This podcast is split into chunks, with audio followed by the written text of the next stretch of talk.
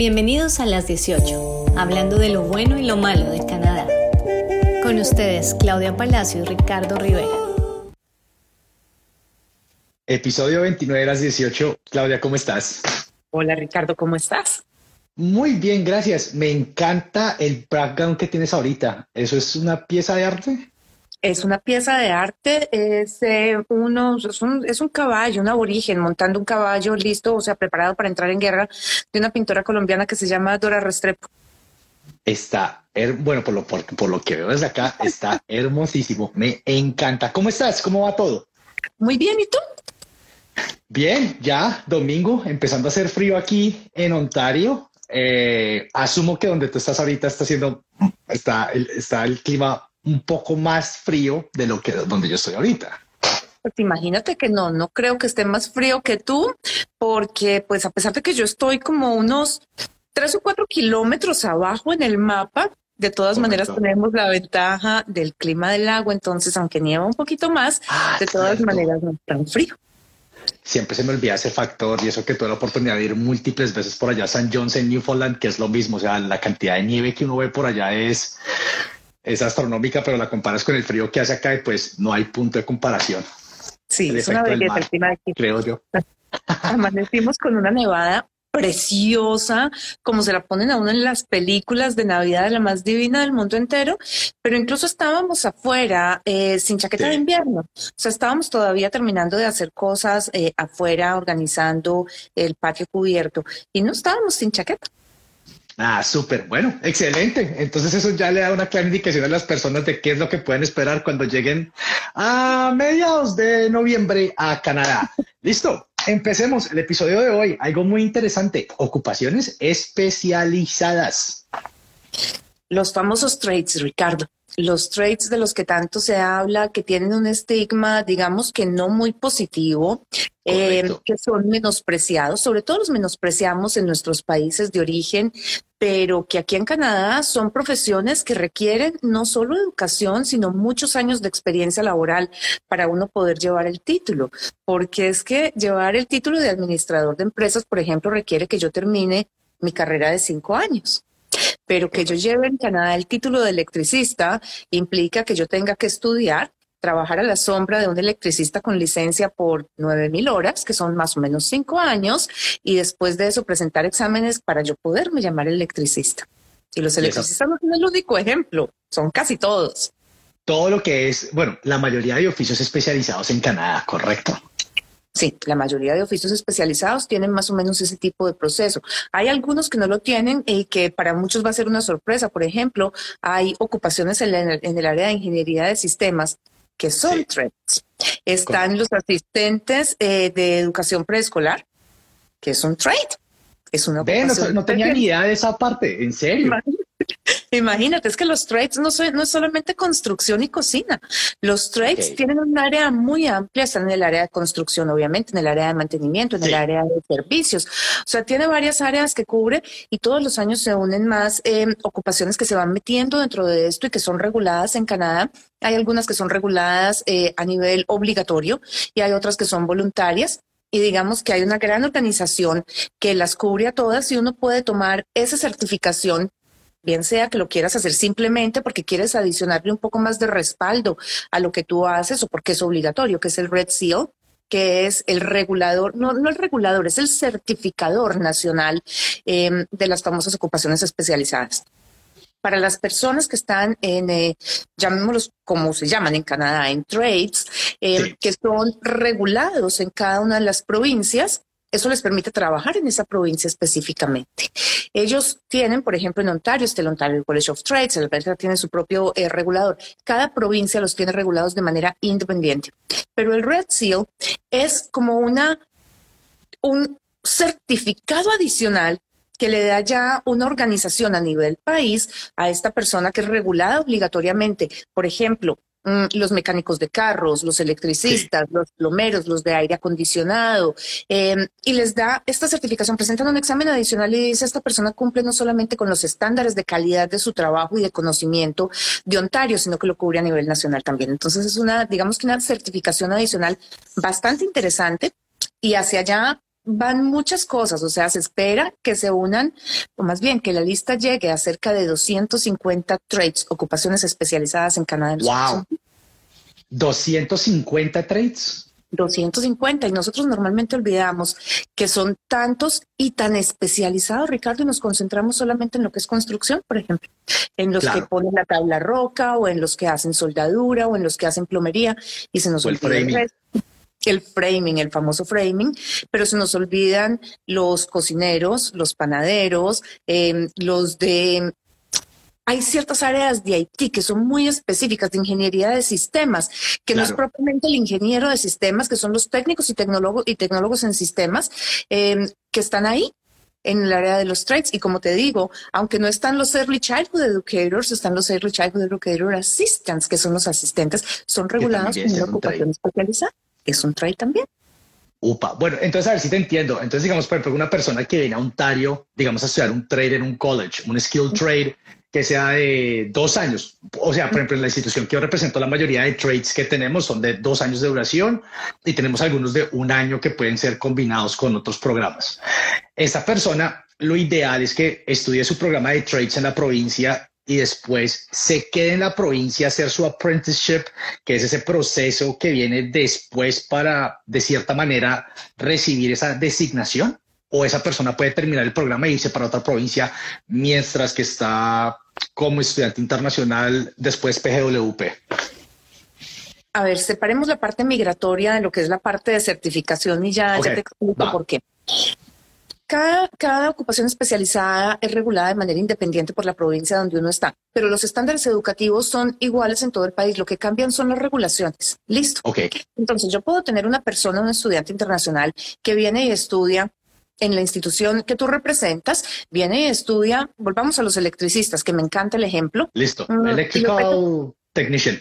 Electrical Technician, vale. Listo, va. Los metemos dos años a clase, ellos se gradúan, les dan un permiso de trabajo abierto. Ellos no pueden trabajar como electricistas, tienen que empezar, como lo dijiste tú, como un apprentice electrician, un aprendiz electricista. Ellos tienen que trabajar cinco años, nueve mil horas para poder sacar sus licencias de electricistas. ¿Vale? Durante esos cinco años, su salario va ascendiendo gradualmente cada año, dependiendo del nivel de aprendizaje que ella tenga. Yo puedo hacer el proceso de aprendizaje en una provincia y sacar la licencia en el otro.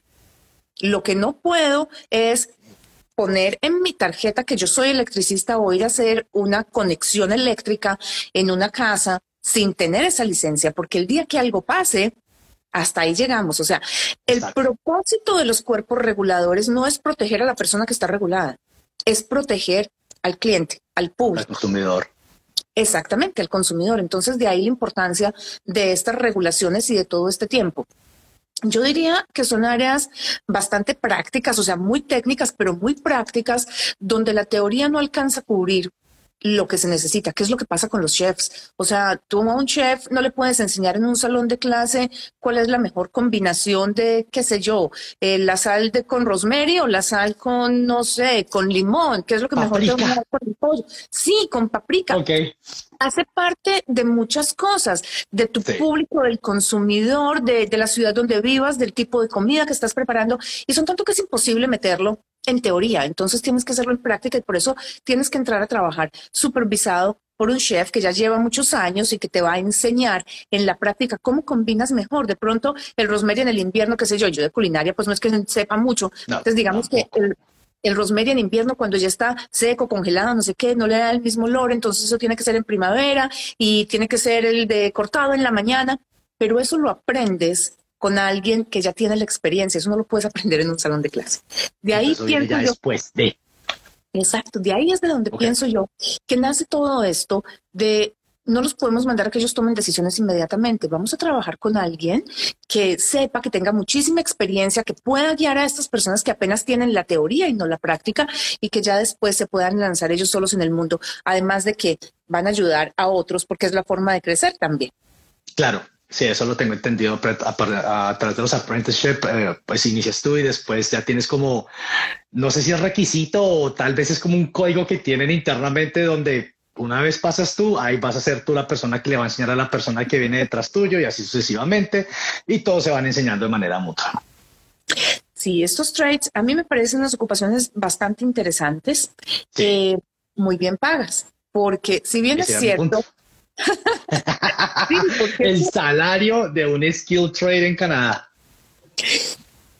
fluctúa mucho dependiendo del trade que tú quieras, Ricardo, del que tú escojas, pero digamos en términos generales son ocupaciones muy bien pagas, tremendamente bien pagas. Obviamente crece con el tiempo de experiencia también. Claro. Lo mismo que pasa con un administrador de empresas o con un financiero o con un ingeniero de sistemas. El día que tú contratas un ingeniero de sistemas para hacer help support, que es el que contesta el teléfono y me dice, mm, mira Claudia, si no estás siendo capaz de hacer un login en tu computadora, intenta hacer esto o lo otro, es un servicio al cliente, pues obviamente el salario va a ser un salario de entrada.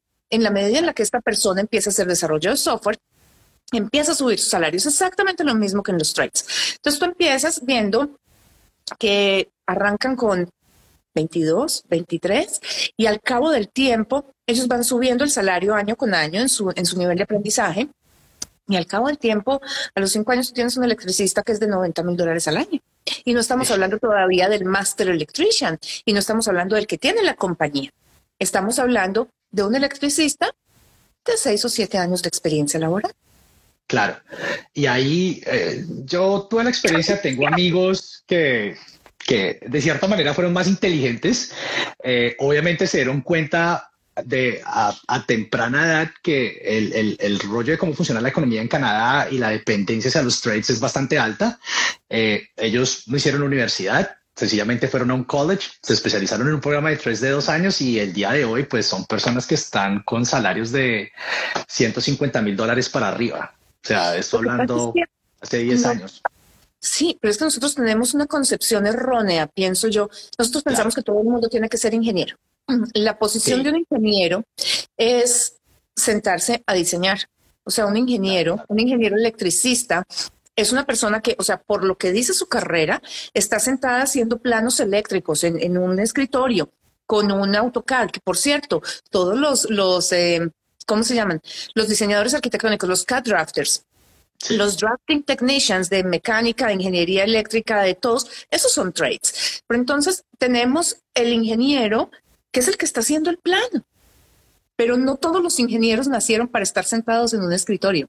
Nosotros en Latinoamérica no entendemos que el hecho de que yo tenga, o sea, de que yo esté en campo, por ejemplo, tengo un ingeniero de petróleo y cuando yo les pregunto en las consultas, me dicen, lo que pasa es que yo soy ingeniero de petróleo, pero listo, ¿tú qué haces? Yo soy ingeniero de petróleo pero cuéntame cuáles son tus funciones. Ah, yo calibro los equipos. Entonces no es un ingeniero de petróleo es un calibrador de equipos, que por cierto están también dentro de los trades. ¿Vale? Entonces, si hay personas, porque me lo dicen abiertamente, no es que a mí el escritorio no me gusta, a mí no me gusta sentarme ahí, a mí me gusta es ejecutar, estar en la, o sea, en la acción, en el pozo petrolero, perforando, mirando a ver qué pasa, el equipo, cómo se controla, la presión, la vaina, la cosa, chan.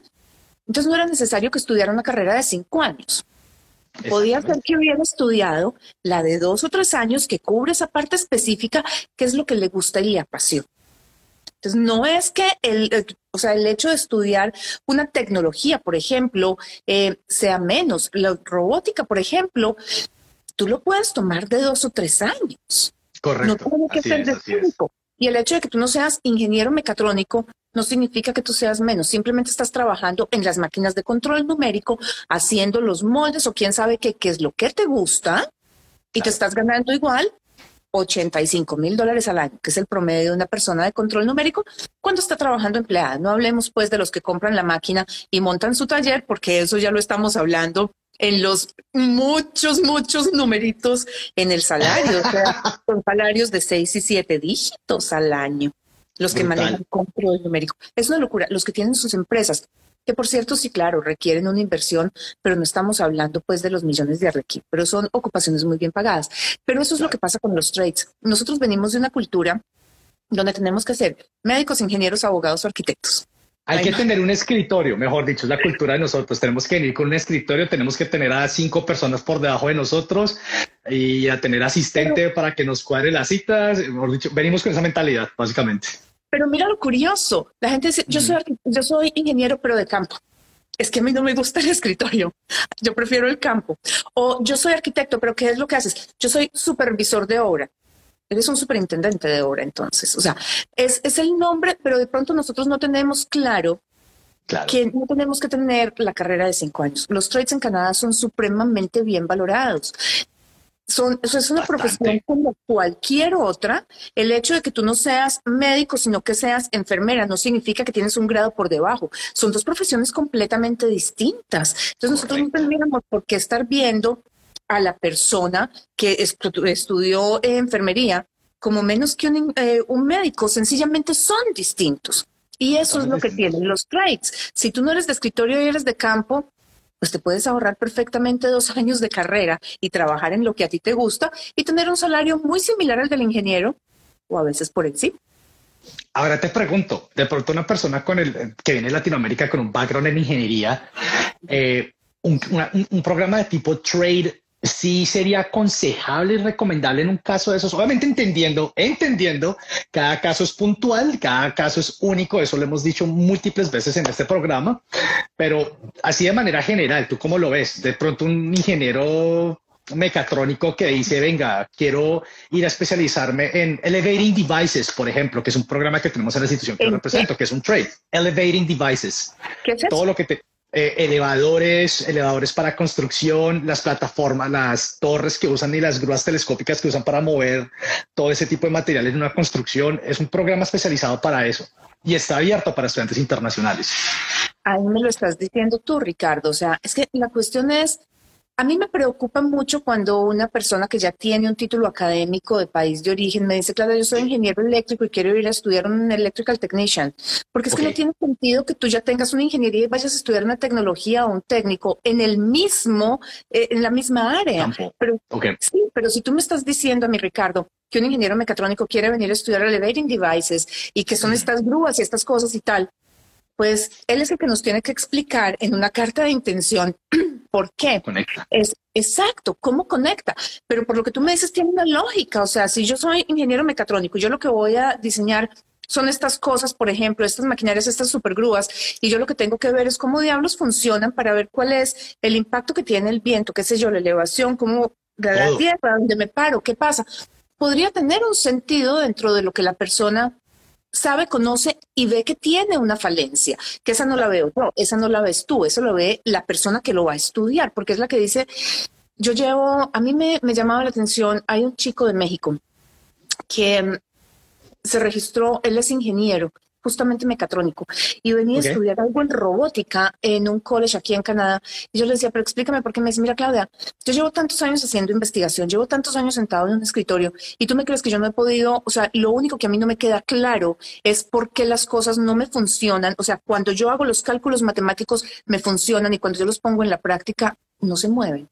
Y es porque no tiene lógica y a mí lo que me falta es un curso en robótica, porque yo en la ingeniería vi absolutamente todo lo que, o sea, la teoría, las matemáticas, en lo que he hecho en investigación, o sea, he trabajado en esa parte, pero me falta específicamente lo de robótica.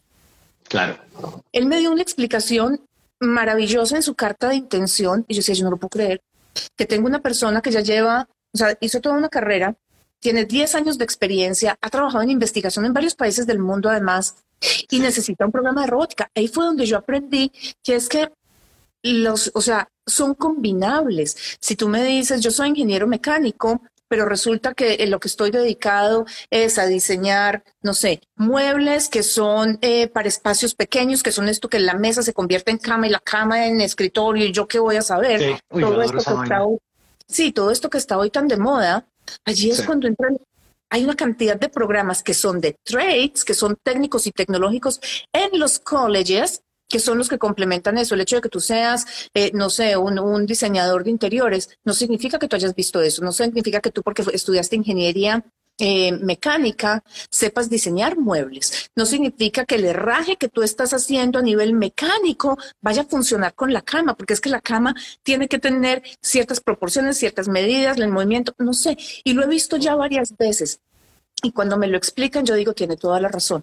Pero la cuestión es esa, es cómo lo estás combinando y por qué. No es una bajada de tu título académico. Si tú me dices, obviamente, que eres arquitecto, eh, que tienes una especialización en diseño de interiores y que vienes a hacer diseño de interiores, pues no tiene ningún sentido. No sirve. Sí, no, no tiene sentido. O Architectural Technician, porque ahí estamos bajándonos otra vez de lo que es un título académico en arquitectura a algo que es mínimo de dos años o de tres años en algunas ocasiones. Exacto, pero digamos, hay muchas personas que están en esta área, arquitecto con diseño de interiores que están estudiando visual merchandising, porque es que resulta que lo que tú haces para decorar el ambiente de tu casa es completamente distinto a lo que necesitas hacer para decorar. Un almacén para que las áreas de rotación hagan que el producto se vende de una forma u otra y que se conecten entre ellos. Los que han tenido la oportunidad de pasar por una IKEA, por ejemplo, se habrán dado cuenta de que uno en el almacén se pierde a menos de que siga las flechas que hay en el piso. Sí, claro, las flechitas azules. Exacto, y es porque lo van llevando a uno con el visual merchandising para que tú pases y tú veas la cama y después está la mesa de noche y después está el florero que va a ir en la mesa de noche y después está el, la coquita para dejar tus joyas en la mesa de noche y después cuando te pasan de último te pasan por todo lo que tú necesitas, el tapete del piso, la yo no sé qué. No es diseño de interiores, es visual merchandising para que las, las ventas se multipliquen y vuelve y juega. Está allí dentro de estas ocupaciones especializadas. Ahí es cuando le enseñan a uno cómo me hacen gastar plata en IKEA en cosas que no necesito y termino votando los tres veces de haberlas comprado. Pero interesante, interesante esta vaina. Clau, y ahora yo te pregunto, bueno, un factor súper importante cuando se toma la decisión de estudiar en Canadá, por ejemplo, sigue siendo la edad. Eh, lo hemos hablado varias veces acá. Eh, teniendo en cuenta que un programa de Skill Trades eh, está abierto para personas que ya tienen un título universitario o cuenta o recién se acaban de graduar de bachillerato. En tu opinión, ¿la edad juega en, este, en, este, en, esta decisión un papel importante? Mira, juega un papel importante hasta cierto punto, pero tenemos que decir que el Federal Skill Trades es un programa completamente separado. O sea, para los que están pensando la parte migratoria, tenemos el Federal Skilled Workers, que es el famoso programa de toda la vida, el de 67 puntos. Después tenemos el Canadian Experience Class, que es trabajo un año en Canadá con un trabajo calificado, es el segundo que entra por el, por el Express Entry. Tenemos las nominaciones provinciales, que dependemos de una oferta de trabajo en la gran mayoría de ellas. Y tenemos el Federal Skill Trades es el tercer programa, eh, digamos, dentro de la, la, categoría económica que se maneja por el Express Entry. Para este programa en especial, normalmente, o sea, exceptuemos la época de COVID, pero normalmente se hacen dos o tres selecciones al año con un puntaje mucho más bajo, tremendamente más bajo. ¿En serio? Ok. Ha fluctuado entre 285 y 415 ha sido el más alto. Ok exceptuamos COVID, porque durante el COVID entraron todos los que estaban en los trades con la famosa ronda de selección de 75 y después con los de 357 y todo lo demás, ahí entraron todos. Entonces, pues por eso no se hizo nada separado para los trades, asumiría yo. Pero digamos que cuando hablamos de, de seleccionar trades como tal, lo hacemos en ese rango. El más alto ha sido 415. Así que si pensamos que una persona de tal vez unos 38, 39 años eh, es un paso muy delicado y normalmente estamos pensando en buscar eh, ofertas de trabajo para una nominación provincial y tal. De pronto es un muy buen candidato para los trades. Y como te digo, son cerca de 250 ocupaciones. Hay que entrar a buscar en qué provincia están para ver cómo puedo sacarlo en esa provincia, estudiarlo allí y sacarlo a través de eso. Las condiciones de los trades es que la persona tenga por lo menos dos años de experiencia laboral dentro de los últimos cinco en ese trade en particular que tenga cinco en conversación y comprensión y cuatro en lectura y escritura y que tenga alto. y que tenga una oferta de trabajo por parte de una compañía para darle soporte a eso. Puede ser que tenga la oferta de trabajo a través de un LMIA o que la tenga a través de un tratado de libre comercio después de haber trabajado un año. No funciona, o sea, ofertas de trabajo no sirven, no existen con permisos de trabajo abierto. Pero lo que sí es cierto es que cuando tenemos un ingeniero eléctrico de campo que viene a Canadá a estudiar algo en, ¿qué te digo yo?, en energías renovables, por ejemplo, y se dedica a trabajar como electricista, tenemos que sacar la licencia. Eso es importante. O sea, tenemos que Sí, porque para trabajar necesito la licencia. No la necesito para aplicar para, para la residencia, pero sí la necesito para trabajar. Pero los que ya traen esa experiencia de país de origen pueden hacerle un challenge al examen. Un challenge es que demuestro que tengo el número de horas acumuladas en mi país de origen y lo presento y tal. Si lo sacan, ah, fantástico. Sí, eso se puede hacer para varios trades y es, es importante conocer el proceso. Es clave que la gente piense primero ¿Qué provincia me voy a ir? ¿Cuál es el cuerpo regulador? Voy a ponerme en contacto con el cuerpo regulador. ¿Cuáles son los requisitos que me tengo que llevar de país de origen o cómo lo puedo hacer? Pero bueno, volviendo al tema, mm, tengo, o sea, vengo, estudio los dos años, ya tengo experiencia de país de origen, presento el examen, saco mi licencia, empiezo a trabajar con mi permiso de trabajo de posgraduado. Resulta que la compañía se enamora de mí profesionalmente porque tengo una tremenda experiencia que ya traigo jalando desde hace rato. Claro. Entonces, aparte de que tengo 50 puntos por cerrar el permiso de trabajo y trabajar un año con la compañía por tener el LMIA, mm, aparte de que ya tengo los dos años de experiencia y la oferta de trabajo para calificar encima de los trades, tengo los estudios aquí, tengo el nivel de inglés, mi puntaje es altísimo. Incluso puede llegar a ser mucho más alto que para el Canadian Experience Class, o sea que puedo entrar por cualquiera de los dos, por el CEC o por los trades. Pero para los que no alcanzan por el CEC, normalmente alcanzan por los trades. Hay muchos trades que no requieren licencia. Por ejemplo, los cocineros, los chefs, los panaderos, los carpinteros, em, los pintores. Hay unos que son eh, obligatorios, hay otros que son voluntarios. Por ejemplo, estos que te estoy nombrando son voluntarios. Y si tú sacas el certificado del Red Seal, si tú consigues la oferta de trabajo, una persona de 38, 40 años va a quedar muy probablemente por el orden de los 430, 40.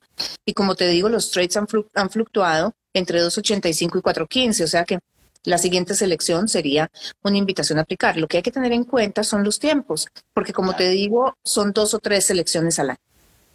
Entonces hay que estar cuidadosos con la parte de los tiempos. Bueno, y en tu opinión, eh, de las 10 provincias, ¿hay alguna así en, en, especial que diga uno, pues vea, aquí en esta los trades va, va a un sitio seguro, va a un sitio fijo? Dependiendo del tipo de trade. A mí Ontario me encanta para los trades. también. Ontario es muy completo. Muy completo, Ricardo. Ontario tiene una economía muy balanceada. Aquí tenemos un poco de todo. En la parte de construcción, definitivamente Ontario es ideal porque es que la construcción aquí no para. Eh, la parte de mecánica, que están todos los mecánicos de, equipo pesado y los mecánicos de, vehículos regulares, también en Ontario, pues porque aquí se mueve de todo, o sea, los buques, los aviones, los carros, los eh, ferrocarriles, todo lo que tú quieras se mueve también acá. Em, en el área de hotelería y turismo, también Ontario es muy fuerte. Entonces, para mí Ontario es maravilloso. Cierto, pero si tú me dices a mí, Claudia, eh, por ejemplo, trades, ¿qué hago yo con un cocinero? Mm, un cocinero podría ser muy interesante en British Columbia porque es muy turístico. Eh, un cocinero podría ser muy interesante en Halifax. Eh, si tú me dices, Claudia, tenemos una persona que está en, ¿qué te digo yo? El, el Early Childhood Educator Assistant. Eh, creo que en este momento en cualquier parte del país. Si tú me dices, mira, ¿dónde es más factible que yo consiga una oferta de trabajo en estas áreas? A mí hay dos provincias que me tienen, me parece que tienen las economías más balanceadas, que son Ontario y Manitoba. Y mira que no incluyo British Columbia. British Columbia es muy bueno en el área de tecnología, en el área de diseños y todo lo que tú quieras. Em, es muy turístico, pero Ontario y Manitoba tienen agricultura, tienen eh, manufactura, tienen eh, desarrollo tecnológico, tienen, eh, o sea, las cubren todas.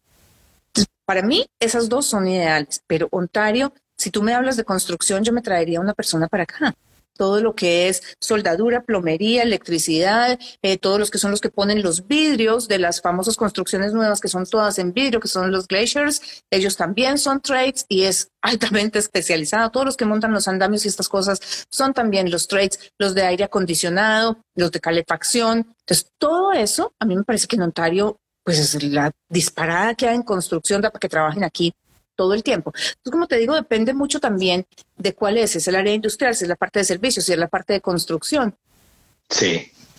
Ahí te pregunto una cosa, entonces, por ejemplo, vuelvo a la pregunta de la edad, ¿no? Porque en los ejemplos que nos diste, ahí, mencionaba siempre la parte de la experiencia, ¿no? O sea, traigo experiencia del país de origen y toda esta parte.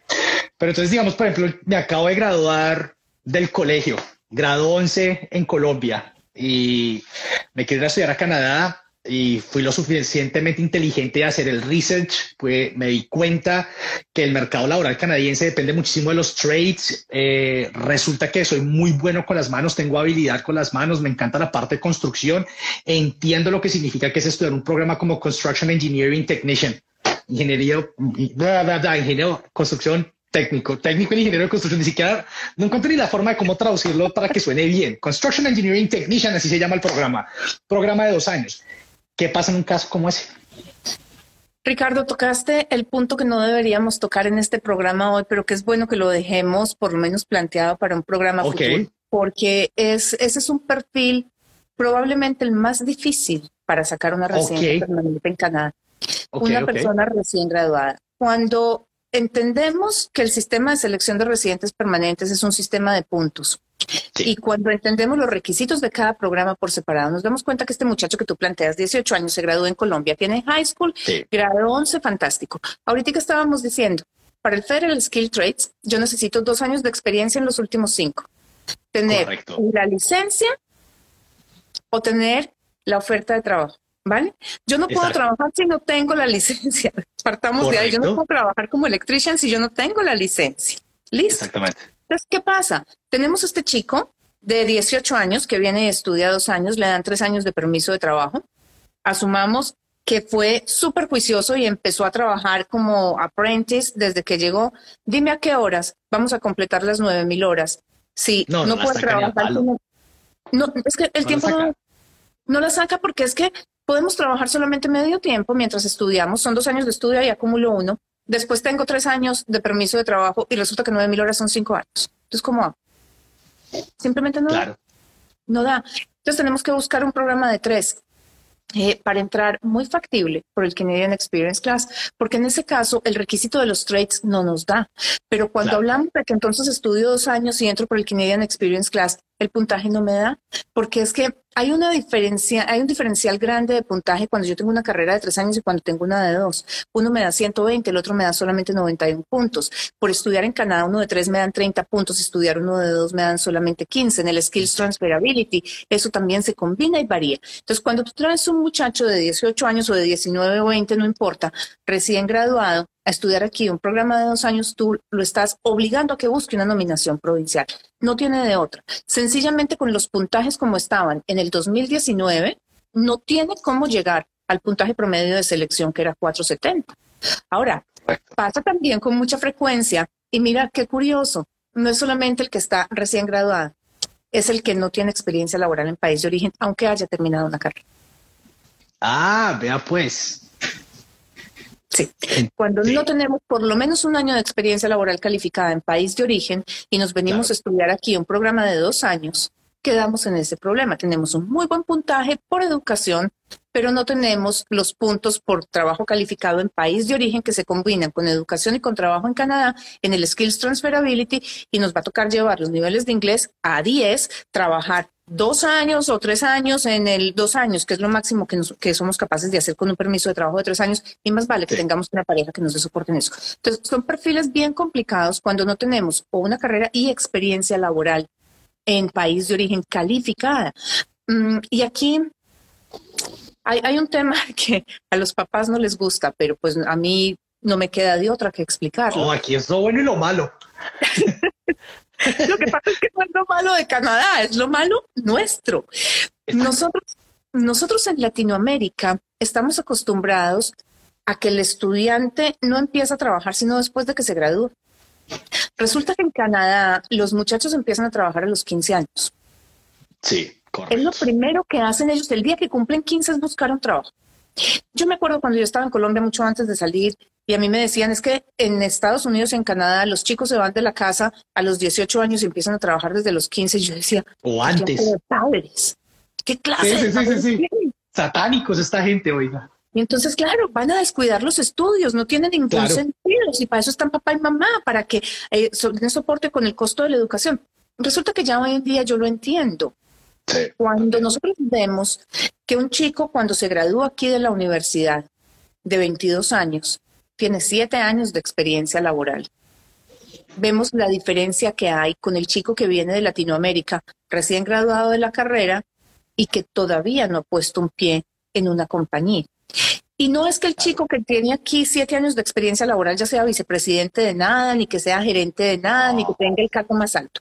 Es simplemente que ha tenido siete años para aprender a ser empleado o a ser emprendedor a recibir órdenes y a darlas, a supervisar, a generar ideas, a aportar a un equipo, a trabajar con un objetivo común y a ser parte de un medio laboral. No importa si está sirviendo tintos o si está siendo el asistente de un ministro, porque hay muchos, entre otras y muchas, que son analistas para el gobierno o son asistentes de ministros o son asistentes de gerentes en cual compañías grandes, medianas y pequeñas que trabajan con multinacionales como Deloitte, por ejemplo, en el área financiera como analistas, porque es que ya llevan siete años de trabajo, porque es que ya aprendieron eso. Y esa es la desventaja que tienen los chicos latinoamericanos cuando llegan aquí, porque es que no es solamente para la parte migratoria, se da también porque cuando ellos se gradúan su competencia les lleva años luz en términos de lo que pueden mostrar en una hoja de vida. Y hay otro factor que afecta terriblemente la hoja de vida de un chico latinoamericano y es el voluntariado. Eso es ah, algo que para graduarse de high school, de bachillerato aquí en Canadá, los chicos tienen que hacer horas de voluntariado. Nosotros, o sea, yo no recuerdo hasta el día que yo salí de Colombia de haber visto nadie que se graduara haciendo horas de voluntariado ni nadie que hiciera voluntariado. Recuerdo que las abuelas pertenecían a las damas grises, que eran como las asistentes de enfermeras que iban a los hospitales a consolar a las familias de las personas que estaban ya eh, pues en, sus últimos momentos o de pronto acompañar a los niños, pero eran las abuelas. Pero la generación mía no nos tocó. Yo oigo los hijos de amigos y familiares en Colombia todavía que me preguntan, ¿y por qué tengo que hacer yo voluntariado para IESEC? A ver si de pronto dentro de tres o cuatro años me consiguen a mí una posición laboral en, otro país para ir a hacer una práctica. ¿Por qué es eso? Porque es que es, es, es, un ciclo, es el ciclo de la vida, o sea, damos y recibimos, y eso se trata el voluntariado. Nosotros damos nuestro tiempo, damos nuestro conocimiento y lo que estamos recibiendo es experiencia laboral y contactos y eso afecta terriblemente la hoja de vida de los chicos recién graduados de países latinoamericanos. Yo no lo veo por ninguna parte. Veo muchos proyectos con el colegio, muchas medallas de fútbol, de básquetbol, de ping-pong, una cantidad de cursos tomados de dos horas, de diez horas, de cincuenta horas, de seis meses, de todo lo que quieran, pero no vemos nada práctico. Es, como te dije, ese es un tema para otro día que no, no salía la pena. No, lo haremos pronto. No, lo vamos a hacer pronto porque es un tema bastante interesante. Se viene un nuevo año ahorita ya pronto. Muchas personas con este proyecto de Canadá también recién grados de bachillerato y sería espectacular que dedicáramos un, episodio completo a, bueno, esta es la realidad de una persona que se acaba de grabar de bachillerato y quiere buscar este proyecto de vida en Canadá. Sería interesante hacerlo. Y los trades, para mí los trades, como te digo, hace parte también de conocerse uno internamente. O sea, yo soy de escritorio, yo soy de campo. Sí, eh, clave esa parte, súper clave. Eso es para mí la parte más importante. Yo veo muchísimas psicólogas trabajando, dando clases a niños de preescolar, cuando hubieran perfectamente podido haber estudiado preescolar, por ejemplo. Y me dicen, es como desde el principio sabía que yo no quería ser psicóloga clínica. Yo lo que quería era trabajar con niños con autismo. Bueno, entonces, ¿por qué no tomamos más bien el programa de tres años o de dos años de niños con discapacidades o niños con autismo. support, sí, sí, sí, sí. Exactamente, que aunque esos no están en los trades, de todas maneras cabe dentro de lo que nosotros tendemos a pensar que es un trade, que es un técnico. A eso es, esa es la equivalencia que nosotros le damos. Un trade es un técnico y los menospreciamos. Y yo me quedo aterrada del nivel de conocimiento que tiene que tener una persona de estas. Es, brutalísimo ese nivel de, o sea, eh, la, cantidad de códigos que una persona de, que estudia, por ejemplo, el de, el de electricidad, el de electrical technician, por ejemplo, electrical technology, la cantidad de información que tiene que retener una persona de esas, los diagramas, cómo lo tienen que hacer, las, los tests que tienen que hacer para poder certificarse. Tengo un amigo que hoy en día trabaja en eso y cuando nos contaba la experiencia, los libros que le tocaba leerse a esa persona es una vaina, o sea, es brutal, es brutal, es completamente brutal. Mira, yo me quedé aterrada. La semana pasada eh, me estaban instalando toda la parte de landscaping, o sea, toda la parte del oh, prado, fuera de la casa, todo lo demás. Eh, cuando yo llegué estaba, eso era un pantanero terrible y me dijeron, no se preocupe que la gente de landscaping viene la semana entrante. Yo dije, bueno, me van a mandar un jardinero, el tipo va a llegar, va a regar semillas, va a poner aquí el prado bien en rollitos como tapete, entonces pues va a desenrollar eso y listo. Cuando veo, sí, eso fue lo que yo me imaginé. Cuando veo yo llegar una camioneta con, o sea, jalando un, un tráiler supremamente largo, obviamente con los rollos de Prado, pero con eh, nosotros lo llamamos motoniveladoras, o sea, son unas máquinas como un tractorcito que tiene un cilindro súper pesado al frente. Una, que es para una mini aplanadora, una mini, aplanadora. Dale, y con retroexcavadora también chiquita, pero un Bobcat una retroexcavadora chiquita, em, y llegaron con una cantidad de estacas, pinturas de colores, cordones, em, metros, y ellos metían cosas al piso, medían la humedad, la temperatura, el desnivel, la vaina, movían tierra de un lado para otro, excavaban.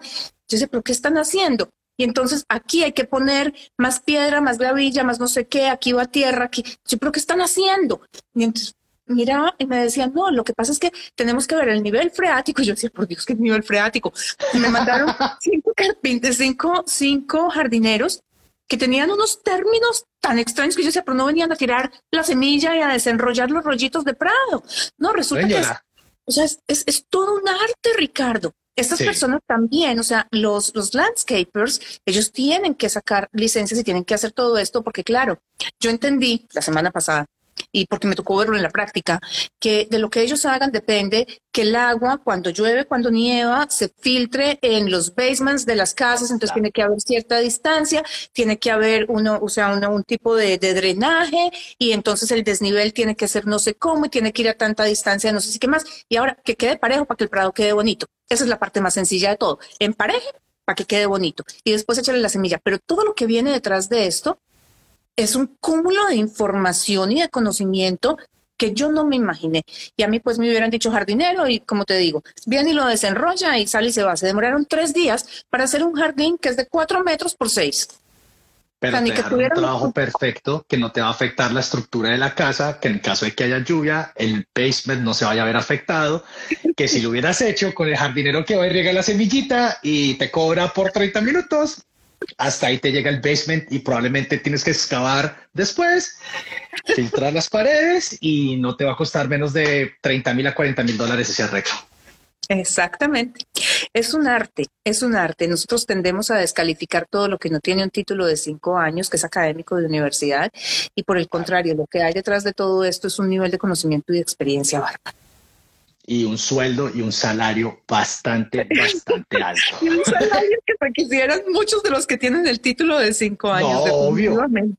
Yo, mira que en varias presentaciones lo he dicho, es decir, yo tuve la oportunidad de trabajar, eh, antes de trabajar para esta institución, estaba trabajando con otra, con la segunda escuela de negocios más grande y más importante de Canadá, que es el Schulich School of Business. Y en la parte del Career Center, eh, pues ahí llegaban personas que acaban de pagar 90 mil dólares por el MBA. O sea, 90 mil dólares por un MBA y no lograban encontrar trabajo. Eso que se están graduando de la segunda mejor escuela de negocios que hay en el país, pero no, no, no podían encontrar trabajo. Y lo comparas con alguien que estaba en los trades que, o sea, 100 mil, 120 mil, 150 mil dólares y Tírale un trade bajito, Ricardo, tira un trade bajito, ponlo en 55, 60 mil dólares al año. O sea, cuando tú miras y, cuando entramos a comparar, mmm, un administrador de empresas puede estar por el orden de 40 y 40 mil. Un administrative assistant empieza a subir 46, 48, pero, pero tú ves cualquier persona que está en los trades de mecánica o el que está en los trades de construcción, está por encima de esos lejos, aún empezando. Aún empezando. Em, de pronto, los menos bien pagos, cuando están empleados, son los cocineros y los, y los panaderos. Sin embargo, son los que más fácil abren su negocio y el dinero también está muchas veces reflejado es cuando yo soy trabajador independiente. Porque es que aquí armar una compañía de catering, por ejemplo, mm, armar una compañía productora de alimentos es mucho más fácil de lo que lo hacemos, por lo menos en Colombia, que es de donde soy yo. No hace mucho tiempo estuve trabajando muy de la mano con eh, una persona de la ciudad de Toronto no es de la provincia de Ontario, es de la ciudad de Toronto. Y resulta que la ciudad tiene una planta procesadora de alimentos de 60 mil pies cuadrados con absolutamente toda la maquinaria de alimentos que tú quieras, toda. Entonces, si tú tienes un chef que ya tiene años de experiencia, que ya desarrolló su propio producto, su propia salsa mexicana, desarrolló sus propias empanadas colombianas, las empanadas argentinas, las hallacas venezolanas y las va a masificar. Si fuéramos a poner una planta, la inversión es brutalmente alta. O sea, ¿de cuánto hablamos? ¿De 200, 300, medio millón de dólares? Resulta que este, esta planta de procesamiento que tienen, además, hablo de la de Toronto porque es la que conozco, pero sé porque trabajé con un cliente en Alberta que tiene exactamente el mismo facility, mm, o sea, la, misma planta de procesamiento. Tú vas y la alquilas por horas o por días. Y ellos incluso te rentan. ¿Cómo lo hacen? Exactamente. Entonces, aquí los menos bien pagos, que son los que están en el área de comida, por ejemplo, son los que tienen las posibilidades de entrar a esto. Y como hacen sus procesos dentro de estas plantas que están con todas las reglamentaciones, todas las certificaciones, todos los sistemas de seguridad, todos los sistemas de sanidad, todo lo que tú quieras, entonces pueden poner sus etiquetas y comercializarlo en las tiendas de, de cadena de todo el país. Incluso las mismas ciudades tienen programas para lanzar estos eh, productos, digamos que al mercado masivo. Y para los que conocen algo de Canadá, el producto estrella hace dos años, eh, que fue mm, la última feria que se hizo, eh, pues obviamente por COVID, se hacen dos al año, una en Toronto y una en Montreal, que son las que jalan todo lo que es la parte de comida. Sacaron algo, un producto que se llama Beyond Meat. El Beyond Meat hoy tú lo encuentras en todos los supermercados. Sí, lo encuentras también en todas las cadenas de Tim Hortons para los sándwiches del desayuno y es básicamente un producto vegetarianos, hay otros veganos que saben exactamente igual a las hamburguesas o a los chorizos o a todo lo que tú quieras con carne. Y eso salió de uno de estos programas porque está diseñado para que la gente no solamente utilice estas plantas de procesamiento, sino que además utilice todo el sistema de soporte que hay rodeando la creación de una empresa. Entonces vuelve Entrepreneurship. ¿Eres, ¿Eres, de escritorio? ¿Eres de escritorio o eres de campo? Es lo que Así le digamos de haber llamado el episodio de hoy en vez de oposiciones especializadas. ¿Eres de escritorio o eres de campo? Hasta que pase cambio el título ahorita. lo rebautizamos. Exactamente. Bueno, Clau, yo creo que, ahora son ya 6 y, 6 y 45, leemos en punto a las y 45. Muchísimas gracias por todos tus consejos. Eh, creo que esto le va a servir bastante a las personas para que empiecen a entender un poco más acerca de los skill trades, cuáles son sus ventajas, cuáles son las desventajas, eh, qué tipo de perfil de cierta manera se ajusta para un programa de skill trades en Canadá. Estuvo súper chévere y de verdad te agradezco muchísimo. A ti un millón de gracias, Ricardo. Estos espacios de los domingos a mí me encantan porque aquí, aquí no se pule nada, es lo que es. Es lo que es, así es, lo bueno y lo malo de Canadá. Clau, te mando un abrazo gigante y a todos los que nos acompañaron en la tarde de hoy, un abrazote gigante también. Feliz tarde para todos, que estén bien. Chao, chao, nos vemos el próximo domingo.